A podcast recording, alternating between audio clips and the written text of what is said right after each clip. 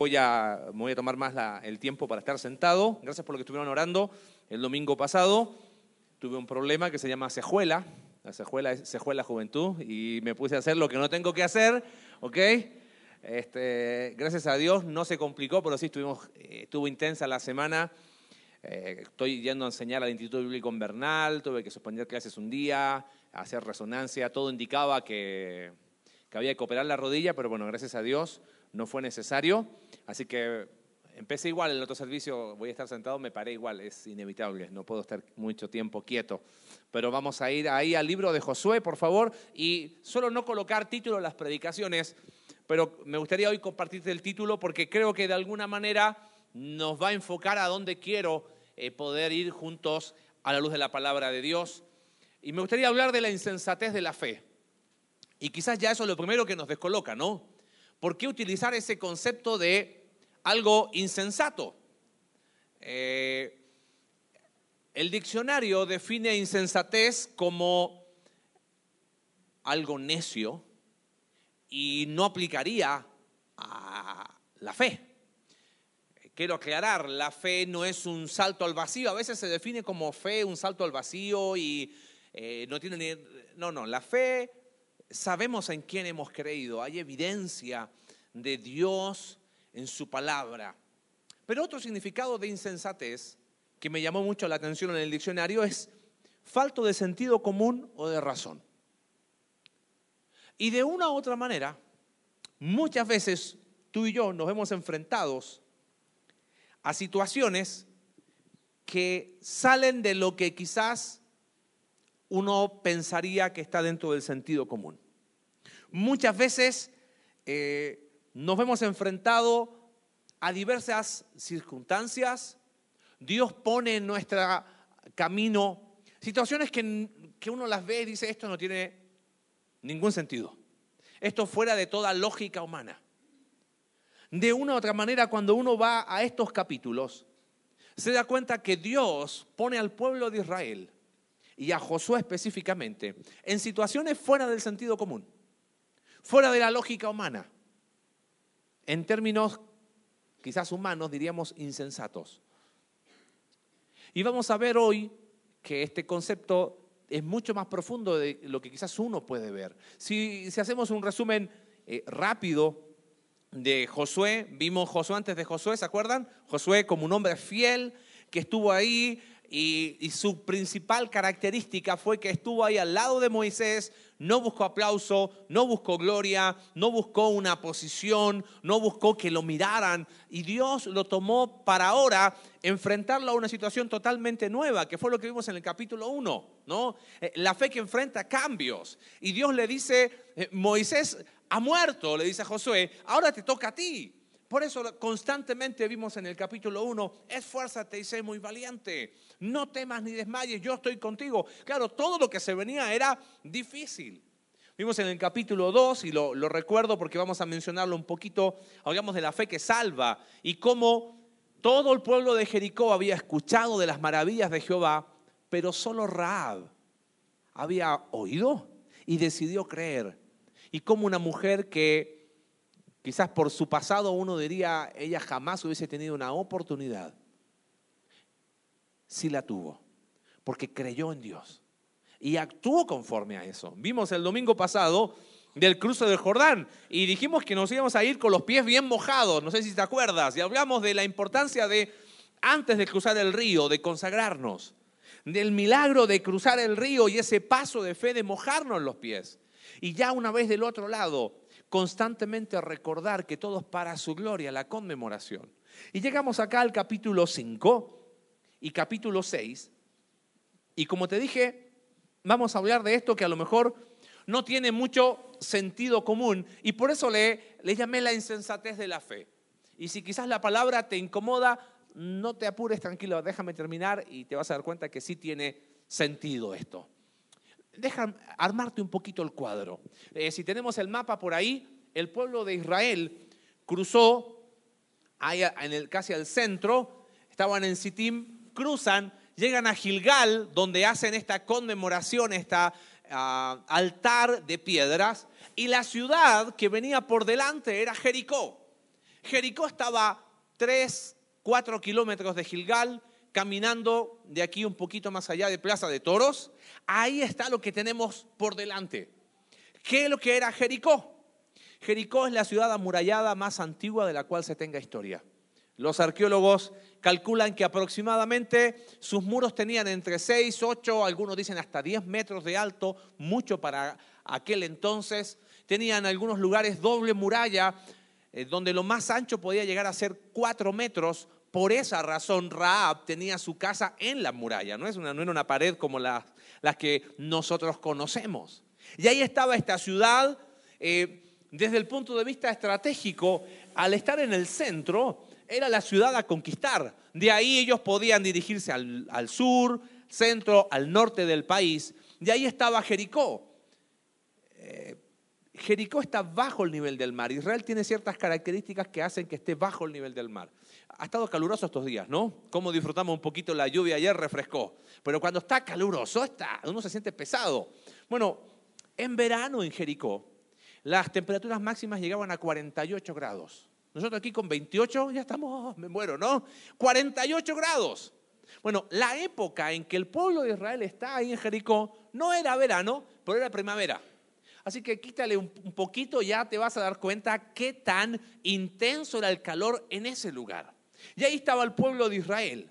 Ahora, lo interesante es cómo estaba eh, la ciudad y los habitantes de Jericó. Fíjate ahí en el capítulo 5, eh, verso 1.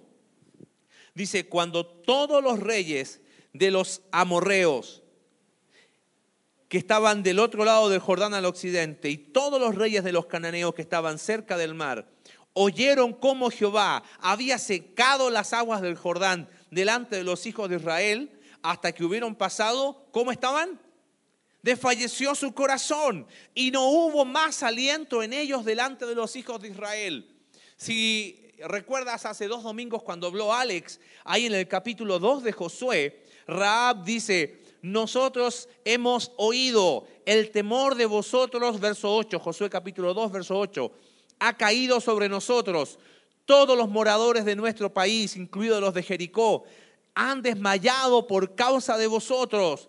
Hemos oído que Jehová hizo secar las aguas del Mar Rojo delante de vosotros cuando salisteis de Egipto. Verso 11, oyendo esto, ha desmayado nuestro corazón, ni ha quedado más aliento en hombre alguno por causa de Jehová. ¿Cómo estaba el ánimo en la ciudad de Jericó? Por el suelo. Estaban muertos de miedo. Sabían todo lo que había pasado, no había Facebook, nadie les avisó, pero ya sabían.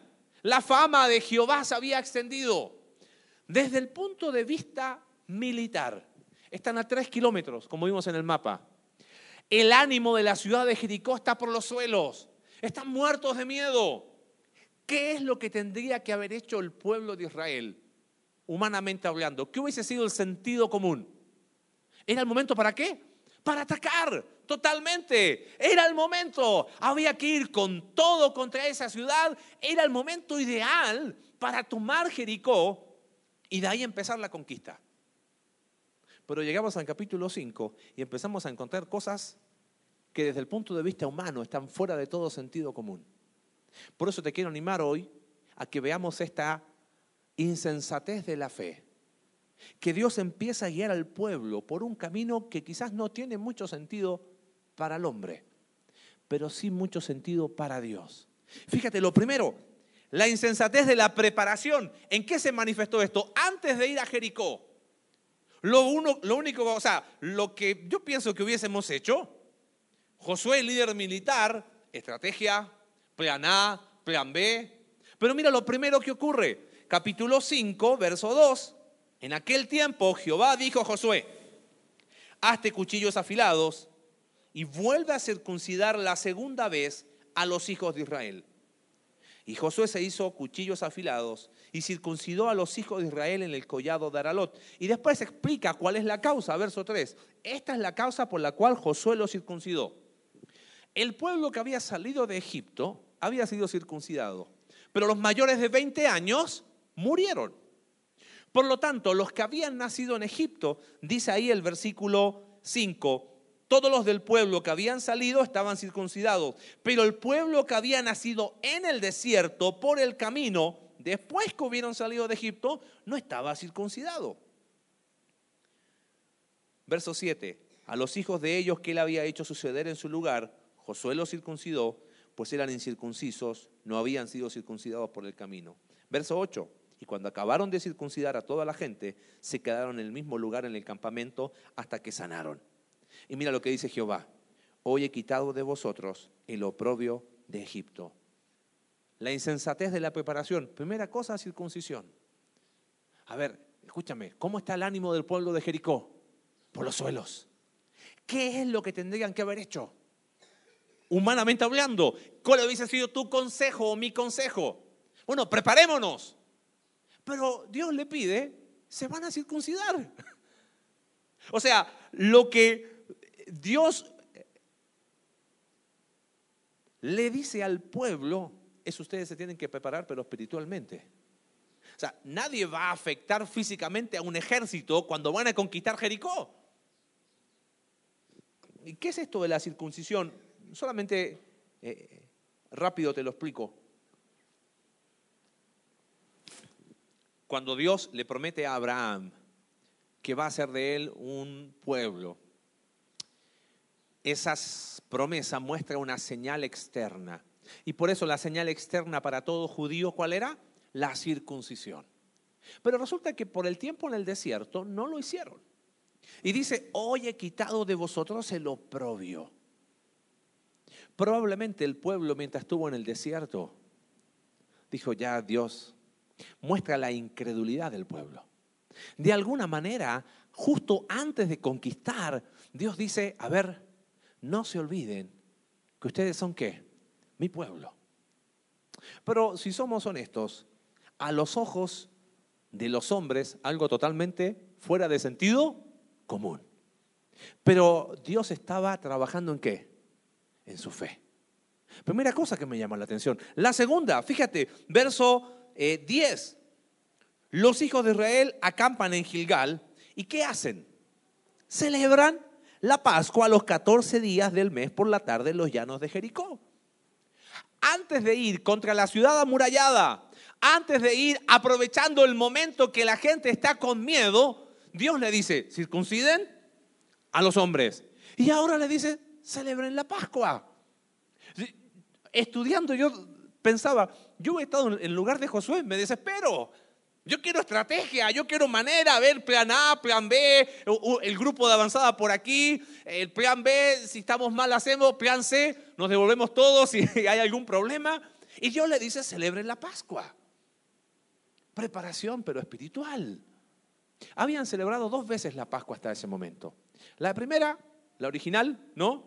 Cuando salieron de Egipto, cuando ellos tuvieron que sacrificar un cordero Recuerda que aquella noche en todos los hogares hubo un muerto. En todos. En los de los egipcios murió el primogénito. En los que colocaron la sangre en el dintel murió un cordero en lugar del primogénito. Dios invitando a la fe. Cuando reciben la ley en Sinaí, celebran por segunda vez la Pascua. Y por 40 años no la celebraron. Y ahora Dios le dice, vamos a atacar Jericó. Ok, lo primero que van a hacer es circuncidarse. Lo segundo que van a hacer es celebrar la Pascua. Cero estrategia militar, cero planeación. Porque Dios estaba trabajando en su fe. Pascua era reconocer que Dios está con nosotros. Y mira lo que sucede en último lugar. Verso 11. Al otro día de la Pascua, dice, comieron del fruto de la tierra, los panes sin levadura, y en el mismo día espigas nuevas tostadas. Por primera vez comen del fruto de la tierra que Dios había dicho, yo los llevo a una tierra que fluye, ¿se acuerdan? Leche y miel. Pero mira lo que sucede después. Y el maná cesó al día siguiente desde que comenzaron a comer del fruto de la tierra y los hijos de Israel nunca más tuvieron maná, sino que comieron de los frutos de la tierra de Canaán aquel año. Porque es algo que llama la atención y también podemos decir que tiene que ver con esta insensatez o fuera de sentido común. Piensa esto. Cuando estuvieron en el desierto, ¿cómo la tuvieron? Sencilla. ¿Qué tenían que hacer para comer? Sacar la mano, comer el maná. Vamos a conquistar Jericó. Tenemos por delante mucho trabajo. Juguemos un poco con nuestra imaginación. ¿Qué le hubiésemos dicho a Jehová? Señor, hagamos algo. Perdón por habernos quejado de tanto maná, pero ahora que vamos a pelear, sigue mandando maná, ¿no? ¿Para, ¿Para qué? No, Dios dice, no más maná. Ahora tú vas a empezar a trabajar y vas a comer del fruto de la tierra. O sea, aparte del trabajo de conquistar, tenían el trabajo de alimentarse. Como que no es la mejor estrategia de preparación antes de ir a conquistar.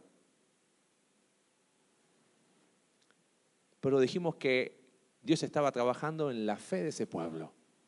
Ahora viene la conquista. Si vimos insensatez en la preparación, miran la conquista. Primera cosa que llama la atención, capítulo 5, verso 13.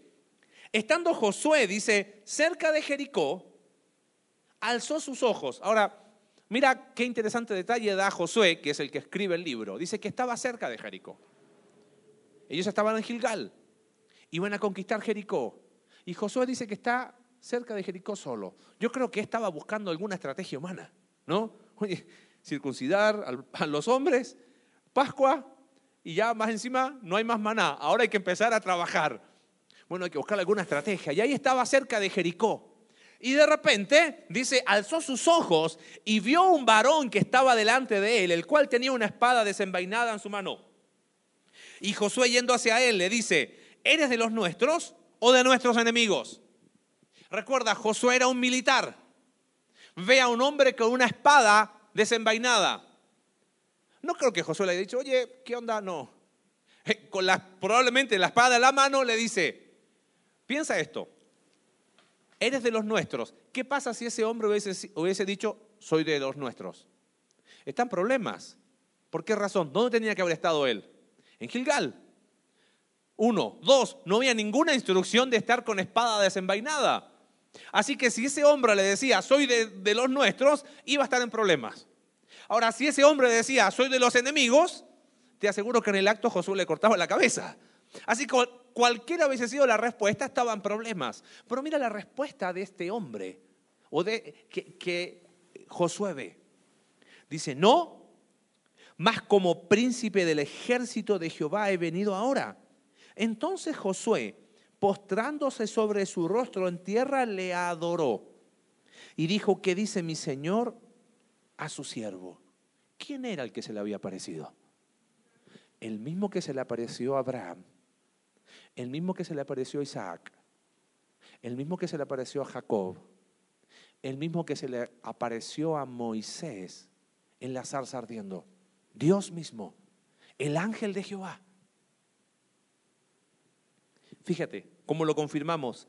El príncipe del ejército de Jehová respondió, Josué, quita el calzado de tus pies, porque el lugar donde estás es santo. Y Josué así lo hizo. ¿Quién te recuerda eso? ¿Te acuerdas que decía Josué capítulo 1? Una promesa para Josué. Como estuve con Moisés, estaré qué? Contigo. Ahora, yo me pongo en el lugar de Josué y digo, bueno, Dios, tú tienes el poder, hace así, y Jericó desaparece, ¿o no? Pero lo que le pide el ángel de Jehová, lo que le pide Dios mismo es, quita el calzado de tus pies. ¿Qué tiene que ver eso con conquistar Jericó? Insensato, ¿te das cuenta? Si hasta aquí vamos con cosas que no tienen mucho sentido común, mira el capítulo 6, el plan de ataque. Bueno, yo me imagino ahora Josué, fíjate, verso 1, ahora Jericó estaba cerrada, bien cerrada a causa de los hijos de Israel. Nadie entraba ni salía. Eso te muestra algo. No sé si has visto películas, pero las ciudades amuralladas tenían una forma de conquistarse. ¿Sabes cómo era? A través de un sitio. Entonces, el ejército contrario está fuera de la ciudad. En aquel tiempo era como si esto fuera Jericó, cerramos la puerta y aquí nos quedamos. Era una ciudad grande tenían comida, podían eh, sobrevivir meses, a veces hasta años. Y ahí estaban afuera. Jericó estaba preparada para un sitio muy largo. Verso 2, Jehová dijo a Josué, yo he entregado en tu mano a Jericó y a su rey con sus varones de guerra. Verso 3, empiezan las instrucciones. Si conoces la historia, sabes a qué me refiero. Van a rodear la ciudad todos los hombres de guerra. Van a ir alrededor de la ciudad una vez y esto haréis durante seis días. Siete sacerdotes van a llevar bocinas de cuernos de carnero, una especie de trompetas largas, delante del arca. Al séptimo día van a dar siete vueltas a la ciudad y los sacerdotes van a tocar bocinas. Cuando toquen prolongadamente el cuerno de carnero, así como oigan el sonido de la bocina, el pueblo va a gritar a gran voz y el muro de la ciudad caerá. Entonces subirá el pueblo cada uno hacia adelante. Y Josué dice, lleven el arca, siete sacerdotes, y dice al pueblo, pasen, rodeen la ciudad, los que están armados van a pasar delante del arca de Jehová Verso 7, oh, perdón, verso 9, y los hombres armados iban delante de los sacerdotes que tocaban las bocinas y la retaguardia iba detrás del arca mientras las bocinas sonaban continuamente. Y mandó al pueblo diciendo, ustedes no van a gritar, no se va a oír vuestra voz, ni va a salir palabra de vuestra boca hasta el día que yo diga, griten. Y así lo hicieron. seamos bien honestos. ¿Esto qué es? Humanamente hablando es algo insensato, ¿o no? Y dice, oye, pero ¿realmente eso ocurrió? Mira, si quitamos lo milagroso de la Biblia, nos quedamos sin Biblia, ¿entiendes? ¿Qué estrategia hubieses elegido tú? La estrategia más extraña es la que Dios le dice al pueblo, van a usar esto. Van a ir durante seis días, se calcula más o menos que el tamaño de la ciudad, en una hora, un poquito más, daban vuelta a la ciudad, eran bastantes, y más encima, ¿cómo tenían que ir? En silencio. Te dije, estamos en primavera. En verano las temperaturas máximas 48 grados. Está buena la estrategia, ¿no? Y ahí estaban un día y dice más encima que tenían que ir, ¿cómo? En total silencio. Ya me imagino, menos mal que no estuvimos ahí, ¿no? Un niño, hey, papá, ¿qué onda? Callado, no puede hablar. Oye, pero ¿por qué? No, Silencio. Ahora, la estrategia dice que el último día, ¿cuántas vueltas tenían que dar? Si le calculamos una hora, un poquito más por cada vuelta, después de ocho horas, tenían que gritar. ¡Ah! Súper estrategia, ¿no? Y después de haber estado ocho horas caminando y gritar, van a ir a conquistar. Humanamente hablando, fuera de todo sentido común. Y así lo hicieron.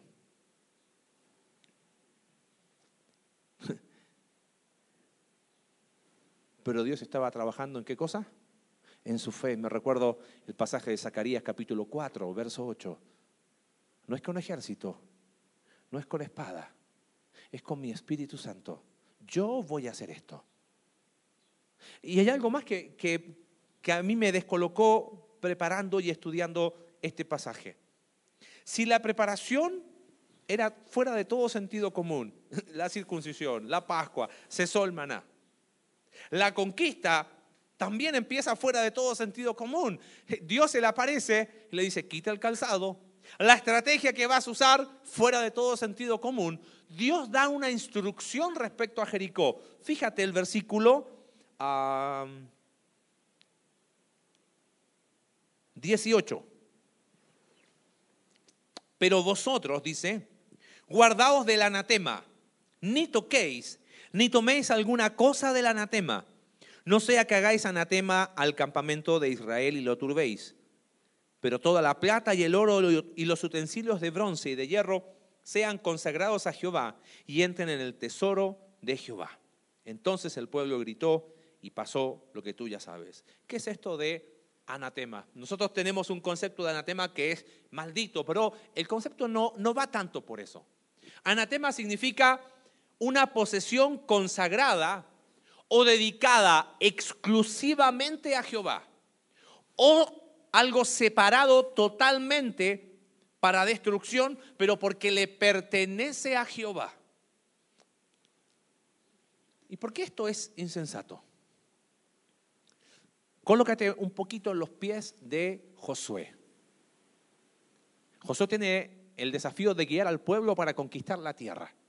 En el mapa vieron que ese era el lugar ideal para ahí, oye, Jericó, aprovechemos las murallas, ahí nos quedamos, ¿no? Hacemos toda una estrategia, de aquí nos movemos, eh, perfectamente podemos vivir acá y quizás construir. Y Dios dice, no, Jericó es mía.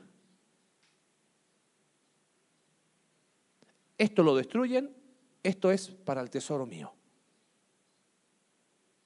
¿Cuántos centímetros de tierra el pueblo había conquistado? Ninguno. Y lo primero que pueden conquistar, Dios le dice, me pertenece a mí, no es tuyo. Este concepto le tiene que ver con la tercera fiesta de los judíos. Pascua, panes y levadura, y cuando vimos Levítico hablamos de la tercera fiesta que se llama la fiesta de las primicias. ¿Qué es lo que era la fiesta de las primicias? El pueblo de Israel había recibido una instrucción. Ellos cultivaban la tierra. ¿Y qué tenían que hacer con el primer fruto que le daba la tierra? ¿Se lo daban a quién? A Jehová. Ahora, yo quiero que entiendas esto bien, porque tristemente este concepto de primicias se ha malinterpretado, se ha abusado de eso a veces para sacar dinero. El concepto más profundo lo vamos a ver hacia el final. Cuando yo hago el cultivo de mi, espero la lluvia, el primer fruto, ¿qué haría con el primer fruto? Me lo aseguro para mí, ¿no? Ahí está, esposa, hijos, con eso nos movemos. Bueno, Señor, el resto va a ser tuyo, pero lo primero que yo hago es asegurarse que yo me aseguro. Las primicias, ¿sabes con qué tenía que ver? Con reconocer que todo lo que tenía le pertenecía a quién? A Dios. Entonces mi primer fruto, ¿Dios lo necesita? No. Pero Dios quiere trabajar mi fe. Oye, pero es mi primer fruto. Bueno, me pertenece. Eso es lo que hace Dios con Jericó me pertenece, es mío. ¿Es insensato o no? Claro que sí. Y termina el relato. Fíjese, verso 23. Si estuviste hace dos domingos, lo recordarás. Si no estuviste, está la predicación ahí en, en el Face, está en la aplicación. Verso 23 perdón, 22. Más Josué dijo a los dos hombres que habían reconocido la tierra, entren en casa de la mujer ramera y hagan salir de allí a la mujer y a todo lo que fuere suyo, como lo jurasteis. Y los espías entraron, sacaron a Raab y a su padre y a su madre y a sus hermanos y todo lo que era suyo, y también sacaron a toda su parentela y los pusieron fuera del campamento de Israel. En último lugar, la insensatez de la salvación. ¿Te acuerdas en el capítulo 2 cuánta gente de Jericó había oído acerca de Jehová? Todos. Pero ¿quién fue la persona que creyó? Rab. Entonces los espías le dicen, Rab, vas a hacer algo. Vas a colgar de tu ventana un cordón. ¡Wow! ¡Qué poder más mágico, ¿no? ¿Te das cuenta? Algo sin sentido común y cuelga eso. Y cuando Jericó es destruida, ¿quién se salva? Ahora se salvó por el cordón de grana, porque le creyó a Dios. Y la salvación consiste en eso, en que ella tuvo, desde el punto de vista humano, permítame esa expresión, la insensatez de creer en un Dios de perfectos desconocidos y de creer lo que ellos le dijeron. Porque al final en cada momento, en la preparación, en la conquista y en la salvación, Dios estaba probando la fe. Y sabes que aquí yo quiero profundizar y aplicar esto a nuestra vida personal y como iglesia. Orábamos y hablábamos con Alex y personalmente yo creo que este concepto de la insensatez de la fe toca quizás lo más profundo y toca el meollo de nuestra vida como hijos de Dios y como iglesia. Dice, pero ¿por qué? Yo creo que está aquí Dios hablando fuerte a nosotros. Creo que veas esto. ¿A qué me refiero con.? Porque a lo mejor tú dices, oye, me molesta esto de que hables de tanta insensatez. Tranquilo. Dios crea al hombre, ¿correcto? Perfecto. ¿Y qué hace el hombre? Peca, le da la espalda. ¿Qué sería lo correcto? O más que lo correcto, ¿qué hubiéramos hecho nosotros? Me hago uno nuevo, ¿o no? ¿Y qué hace Dios? No. ¿Qué hubiésemos hecho nosotros? Bueno, está bien, si salvo a esta humanidad, manda un ángel. ¿O no? ¿Y qué hace Dios? Él decide hacerse hombre en la persona de Jesús. Si nosotros hubiésemos establecido la forma de aceptar ese regalo, hubiésemos puesto 80 mil requisitos, ¿o no? Y Dios dice, ustedes no pueden hacer nada. Es por gracia, por medio de qué? De la fe. Y ahora que estamos en Cristo, Quizás tú dices, bueno, y ahora tienen que portarse bien para bendecirlos. Te hago una pregunta. ¿Quién de nosotros recibe bendición de Dios a pesar de nuestra infidelidad? Todos. ¿Entiendes ahora esto de la insensatez? Mira, para que no me, no me juzgues más, acompáñame a 1 Corintios. 1 Corintios capítulo 1, verso 25. Hace años atrás, el 2002, fui a conocer el lugar donde fuimos a estudiar después ahí en Argentina. Y resulta que ese año hubo una conferencia y fue un hombre, un japonés, se llama Yoshito Kato. Y pasó adelante, viste cómo son los japoneses, ¿no? Se quedó quietito, saludó, no hizo muchos ademanes y dijo, hoy le quiero hablar de la insensatez de Dios. Y yo iba a conocer el lugar donde íbamos a ir a estudiar y viene un japonés, se sube y dice, voy a hablarles de la insensatez de Dios. Y leyó este versículo, mira, Primera de Corintios 1, verso 25. Dice, porque lo insensato de Dios, lo insensato de Dios es más sabio que los hombres. Y lo débil de Dios es más fuerte que los hombres. Y él empezó a explicar. Y dice, a ver, ¿Podemos decir en realidad que Dios es insensato? No. Pero lo que está tratando de hacer el, eh, Pablo es esto. Lo insensato de Dios. Te hago una pregunta. ¿Era sensato crear una creación que le iba a dar la espalda? No. ¿Era sensato hacerse hombre en la persona de Cristo? Tampoco. ¿Era sensato ofrecer este regalo de la salvación por gracia por medio de la fe? Tampoco. Fuera de todo sentido común.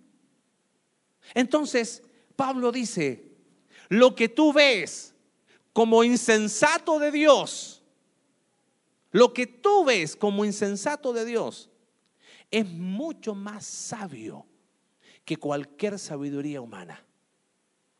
¿Entiende ahora el concepto? Dios llevó a este pueblo a hacer cosas que humanamente hablando uno dice, Dios, eso no tiene ningún sentido. Bueno, esa insensatez, entre comillas, es más sabio que cualquier sabiduría que yo pueda ofrecer. Yo creo que aquí, de alguna manera, Dios está tocando el fondo de la lucha que todos tenemos. Porque al final, día tras día, ¿cuál es la mayor lucha que tú vives? La oposición entre la voluntad de Dios y qué cosa? Mi voluntad. Pero Señor, tu voluntad como que no tiene mucho sentido. Bueno, ok, eso que tú dices que no tiene sentido es más sabio que tu sabiduría. ¿Y ahora qué vas a hacer? Pensaba para nosotros en la insensatez de la preparación. ¿Por qué no haber pensado en las mejores estrategias?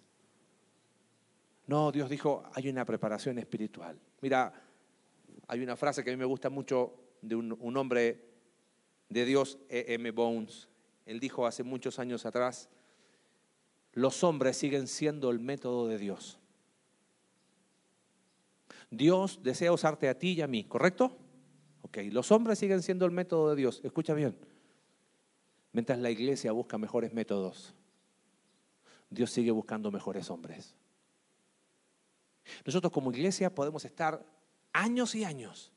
No, yo creo que ahora la mejor estrategia va a ser esta. Y ahora esta. Mira, hagamos la estrategia que hagamos. Mientras nosotros busquemos estrategia, Dios sigue buscando mejores hombres. Porque lo que va a hacer la diferencia es el corazón.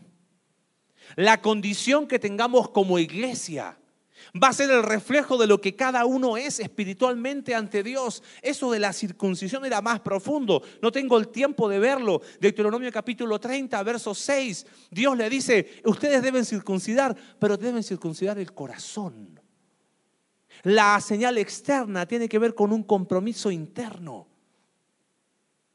Si queremos que seguir creciendo y avanzando en este desafío de fe, hemos de entender que la forma en que Dios obra no es a través de estrategias humanas, ni de los mejores planes, sino Dios sigue buscando hombres sensibles, que entiendan que su primer y su mejor preparación es la espiritual. Cuando hablábamos de la conquista, el plan de la conquista era totalmente insensato, ¿o no? ¿Y acaso para nosotros no sigue siendo ante los ojos de los hombres insensato lo que hacemos? Cuando nos ofenden, Dios qué nos dice? Perdona. ¿Y eso no es insensatez a los ojos de los hombres? Sí. Pero eso es más sabio. Ay, y ahí están las personas diciendo, qué insensato lo que Dios te pide. Pero es que eso es más sabio que la sabiduría de los hombres. ¿Acaso no es una insensatez dar nuevas oportunidades a quienes nos fallan? ¿Acaso no es una insensatez que no busques tus derechos? ¿Acaso no es una insensatez? El amor no busca lo suyo propio. ¿Acaso el mundo no te dice, hey, ese matrimonio ya está perdido, ¿para qué? ¿Para qué le insistes? Ya está quírete un poquito. Y la sensatez de Dios nos dice que siempre en Cristo hay oportunidad. Y siempre en Cristo se puede. ¿Acaso, mira, piensa esto, ¿no es insensato ser honesto hoy en el mundo? ¿Es insensato o no? Claro que sí. ¿Qué dice la sabiduría popular? El que no tranza, amén. ¿Y, ustedes qué dicen? Amén, ¿no? Porque lo creemos. Escúchame, lo creemos. ¿Para qué llegar temprano si todos llegan tarde? ¿Y, ¿Y para qué quedarme hasta el final si todos se van antes? ¿Y si todos muerden porque yo no muerdo un poquito? ¿Y si todos lo hacen así porque yo no lo voy a hacer así? Porque el que tranza no avanza. Pero la insensatez de Dios que es mucho más sabio que eso, nos dice integridad. ¿Cuándo exageramos siendo íntegros? Nunca. Uy, parece que pequé de honestidad esta semana. No, no pecamos de honestos, ¿entiendes? Pero es que nosotros, ¿te das cuenta? Es la lucha de voluntad. No, mejor lo hago a mi manera. No, es que esto, esto, esto tiene más sentido para mí. ¿Y quién te dijo que tenía mucho sentido la manera que tiene Dios? Claro, a los ojos de los hombres no tiene sentido, pero para Dios es sabiduría de lo alto.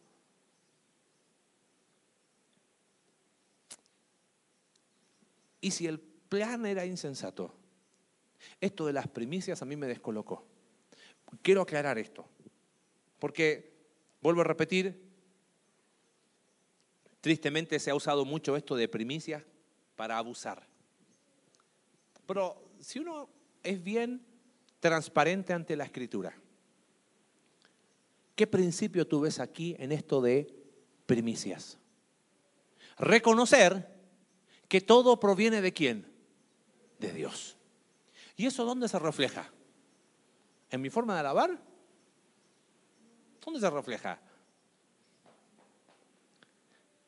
Se refleja en mis finanzas.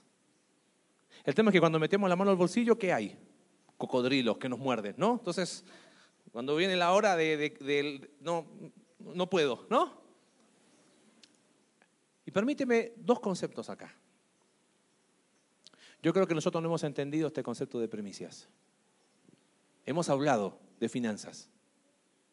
Hemos sido transparentes en cuál es nuestra situación financiera. Y por eso lo digo responsablemente. Porque yo no me quiero quedar en el concepto financiero. Porque primicias va más allá de eso. Déjame contarte una historia del Antiguo Testamento y quiero que veas el mismo principio. El profeta Elías es alimentado por cuervos. No sé si lo recuerdas o lo leíste alguna vez. Algo insensato, ¿te das cuenta? Y de repente Dios le dice al profeta Elías, anda a una ciudad que se llama Sarepta de Sidón. ¿Sarepta de Sidón? ¿Sabes dónde queda Sarepta? Queda en el lugar donde empezó el culto a Baal. O sea, Dios está mandando a Elías, a su profeta, a territorio extranjero. Y le dice, una viuda te va a sostener ahí. Bueno, llega a la casa de la viuda y sabes la historia, ¿no? Estaba ahí con unas maderas. Y le dice, ¿qué tienes? No, esto. Bueno, ¿tienes algo para comer? Mira, tengo harina, con aceite. Voy a hacer lo último para mi hijo y para mí. Y después nos vamos a morir porque no tenemos más nada. ¿Y qué le dice el profeta Elías? Dame a mí primero. ¿Eso es egoísmo? Ah, desde el punto de vista de Elías, uno lo ve, claro. Pero el concepto tenía que ver con primicias. Reconozco que todo te pertenece a quién? A ti. ¿Y qué hace la viuda? Le cree a Dios. Y no se acabó ni la harina ni el aceite. Jesús recuerda esto. Y en Lucas capítulo 4 está en la ciudad donde él se había criado, Nazaret. Una ciudad que cuestionaba a él. ¿Y sabes qué hace Jesús? Le dice, mira, muchas viudas habían en Israel, muchísimas viudas, pero a ninguna fue enviada al profeta Elías, sino la viuda de Sarepta de Sidón. ¿Sabes qué le estaba diciendo? Encontré más fe en una mujer extranjera que en ustedes. En el fondo lo de las primicias es una cuestión de fe. No tiene que ver tanto con una cuestión de economía. Lee conmigo segunda de Corintios, por favor, capítulo 8.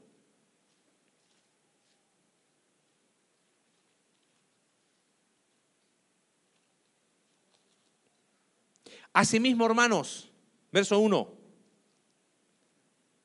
Os hacemos saber la gracia de Dios que se ha dado a las iglesias de Macedonia. ¿Qué característica tenía esta iglesia de Macedonia? Que en grande prueba de tribulación, la abundancia de su gozo y su profunda pobreza. ¿Qué hicieron? Abundaron en riquezas de su generosidad. Porque doy testimonio de que con agrado han dado conforme a sus fuerzas, es más, más allá de sus fuerzas y nos pidieron con ruegos que le concediésemos el privilegio de hacerlo. Pero ¿por qué razón? Dice, no como lo esperábamos, sino que a sí mismos se dieron primeramente a quién. Primicias es una cuestión del corazón. ¿Cuál sería el Jericó que nosotros tenemos que dar a Dios como primicia? Nosotros. ¿Te das cuenta? Nosotros. ¿Cuál es el concepto que tenemos tristemente? Bueno, yo le doy el domingo, el resto, yo le doy un poquito de tiempo, el resto, dijimos en enero, no existe vida secular. Todo le pertenece a quién? A Dios. Por eso yo creo que estamos tocando quizás la cosita más profunda. Mira, vivimos una crisis de compromiso a nivel de país. ¿Tú sabes cuál es el porcentaje de participación en las elecciones en nuestro país, 60%. De 10 personas que pueden votar, votan 6. ¿Qué te muestra eso? ¿Falta de qué? Compromiso. Eh, que haga lo que quiera. ¿Sabes cuál es el porcentaje de edad de los que menos o los que qué edad tienen los que menos votan? Entre 20 y 30 años. Le da lo mismo. Pregunta a una empresa qué es lo que más luchan. Compromiso. Vas a una escuela y los padres, si, las clases empiezan a las 8 de la mañana, a las 6 de la mañana están los papás dejándote a los hijos. Y a las nueve de la noche lo van a buscar. Uy, me atrasé. No, no quieren el compromiso de ser padres. Primicias es una invitación a decir, aquí estoy. ¿Qué es mío? Nada. ¿Qué le pertenece a Él? Todo. Eso es una locura. Eso a los ojos del hombre es insensato. A los ojos de Dios es la sabiduría más grande. ¿Y sabes qué? Finalmente pensaba en esta mujer Raab. Primera de Corintios, capítulo 1, verso 18. Porque la palabra de la cruz es locura a los que se pierden. Es una insensatez a los que se pierden, ¿o no? Tú vas y predicas el Evangelio y le dices a las personas, ¿sabes qué? El Evangelio habla de la gracia de Dios, habla del amor de Dios, el Evangelio habla de tu pecaminosidad. Y la gente, ¿qué te pasa?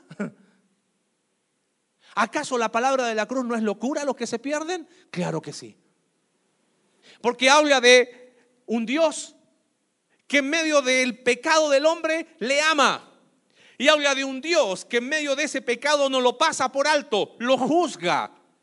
Tal es la justicia de Dios que tuvo que hacerse hombre para morir la muerte que yo merecía. Y una vez hecho ese sacrificio, la base de esa salvación, la gracia y por medio de la fe. ¿Y a poco yo no tengo que hacer buenas obras para ganarme el cielo? No, eso es un insulto al ego locura los que se pierden. ¿Se da cuenta? Por eso el Evangelio o lo crees y te abrazas a Él, o el Evangelio te insulta, porque te está diciendo tú no puedes, tú no puedes, tú no puedes. ¿Recuerdas cuando llegó el Evangelio a tu vida? ¿Recuerdas cuando creíste en Él? ¿Qué fue? No, es que Él me solucionó, me solucionó mis problemas y entonces probablemente entendiste cualquier cosa menos Evangelio. Porque el Evangelio llegó a mostrarnos mi ruina y que necesitaba desesperadamente de Dios. Una vez que abrazaste ese Evangelio, ¿lo seguimos necesitando o no? Seguimos necesitados desesperadamente de esa gracia. ¿Y yo qué hago? ¿Saco el Evangelio? Ay, me quedo con el activismo. No. La palabra de la cruz es locura a los que se pierden, pero los que se salvan, estos a nosotros, poder de Dios. Porque Dios no, no, eligió, dice el pasaje, a los brillantes, a los sabios. Eligió a ti y a mí que no valíamos un peso. Y lo insensato de Dios es más sabio que la sabiduría de los hombres. ¿Sabes que este libro de Josué, cada vez que lo, lo leo, es como que siento las manos. Dale, avanza. ¿Cierran los números? No, no cierran. Eh, ¿Es lógico ir por acá? No, no es lógico. Eh, ¿Tiene sentido común hacer esto? No, no tiene sentido común. Bueno, entonces, ¿sabes qué? Probablemente Dios está detrás. Adelante. Hay que mojarse los pies, como dijimos el domingo pasado.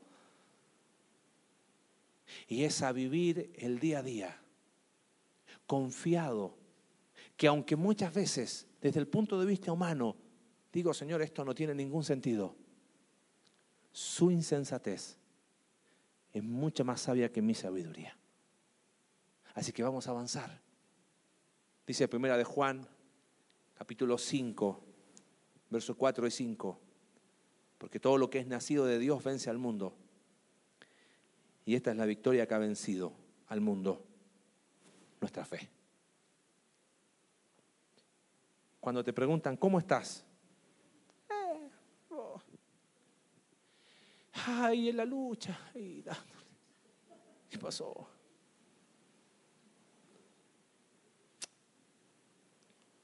Yo creo que necesitamos un poquito más de, de insensatez del cielo para empezar a caminar la senda que Dios tiene para nosotros. Y aunque no, no entendemos por qué Dios prepara de una manera tan extraña lo que tenemos por delante. Y aún el plan de acción es totalmente extraño. Y aún cuando dice, hey, es que yo no te pido un poquito, es todo. vuelvo a mirar la cruz y digo, Señor, si la vida cristiana empezó con la insensatez del Evangelio, continúa. Porque cuando lo vemos desde la perspectiva de Dios, es lo más hermoso que nos podría haber pasado. Señor, te damos tantas gracias por tu palabra. Padre, hoy con total honestidad te pedimos perdón. Porque Señor, a veces no avanzamos porque no nos cierran los, los números. No avanzamos porque las decisiones nos dicen, no, no tiene lógica humana. Señor, ¿cómo tenemos que morir a nosotros para empezar a vivir tu vida en nosotros? Padre, gracias por este libro precioso. Gracias porque esas cosas que se escribieron antes, dice el apóstol Pablo, se escribieron para ejemplo a nosotros. Señor, y hoy reconocemos que en lo profundo de nuestro corazón muchas veces lo que hacemos es cuestionarte por qué, por qué de esta manera y cómo. Y hacemos propuestas para nuestras vidas pensando que es lo mejor. Cuando, Señor, tú nos has dejado tu palabra tan clara para caminar por donde tú quieres que caminemos. Permítenos nosotros ser esa primicia y realmente reconocer que todo lo que tenemos y todo lo que somos te pertenece. Te damos gracias, Señor. Sigue animando nuestro corazón. Sigue desafiándonos a vivir la vida con los pies mojados y mirándote a ti sabiendo que aunque para los hombres es insensato, vivir una vida dependiente de ti es la mayor sensatez que podemos hacer. Oramos en el nombre de Jesús.